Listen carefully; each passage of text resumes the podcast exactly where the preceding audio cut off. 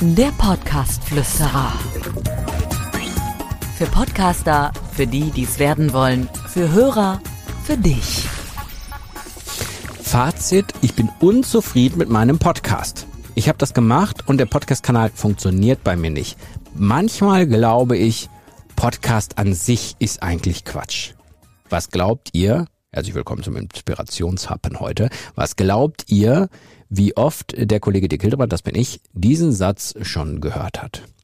Und ich habe immer äh, eine ganz bestimmte Frage, die oftmals dazu führt, dass beim Gegenüber eine sehr lange Denkpause entsteht.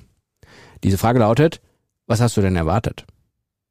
Also jetzt nicht in dem Sinne von, was hast du denn erwartet? So auf Konfrontation und komm, lass uns streiten, sondern eher so, was hast du denn erwartet? Welche Vision hattest du? Was wolltest du erreichen mit diesem Podcast? Und da sind wir dann auch schon in einem Bereich, wo man ja sehr viel, ja, komisches Zeug machen kann. Man kann zum Beispiel völlig äh, unrealistische Erwartungen haben, was der Podcast kann und was er nicht kann zum Beispiel Abonnentenzahlen von einer Million erreichen oder sowas. Ähm, gleichzeitig gibt es ja auch noch die verschiedenen Möglichkeiten, wozu ein Podcast dienen kann. Und habe ich da eigentlich genau definiert, was ich genau erreichen möchte damit? Also wenn ich jetzt zum Beispiel meinen Podcast mache und ich lasse meine Podcast-Hörer in ein kostenloses Webinar reinlaufen oder äh, ein kostenloses Buch kaufen, weil ich das in meinem Podcast erwähne, und ich möchte danach gerne äh, Videokurse verkaufen, die dann einem irgendwie, wo man, die man noch angeboten bekommt, wenn man sich für das Podcast-Thema interessiert, und es haben von zehn Leuten einer gekauft, dann bin ich, ist man dann zufrieden und hat man das vorher so definiert? Und genau, das ist das große Problem. Viele Menschen urteilen obwohl sie gar keine Vision festgelegt haben. Das geht gar nicht. Ich kann weder sagen, das ist ganz toll, noch das ist ganz schlecht, wenn ich keine Vision habe.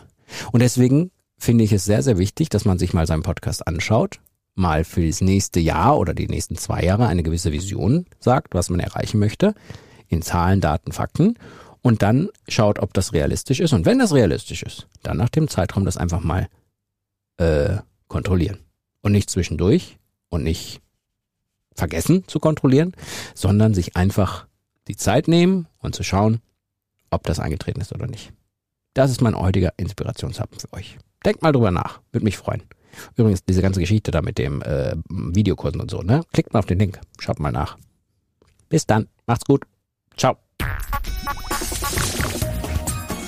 Der Podcast-Flüsterer. Für Podcaster, für die, die es werden wollen, für Hörer, für dich.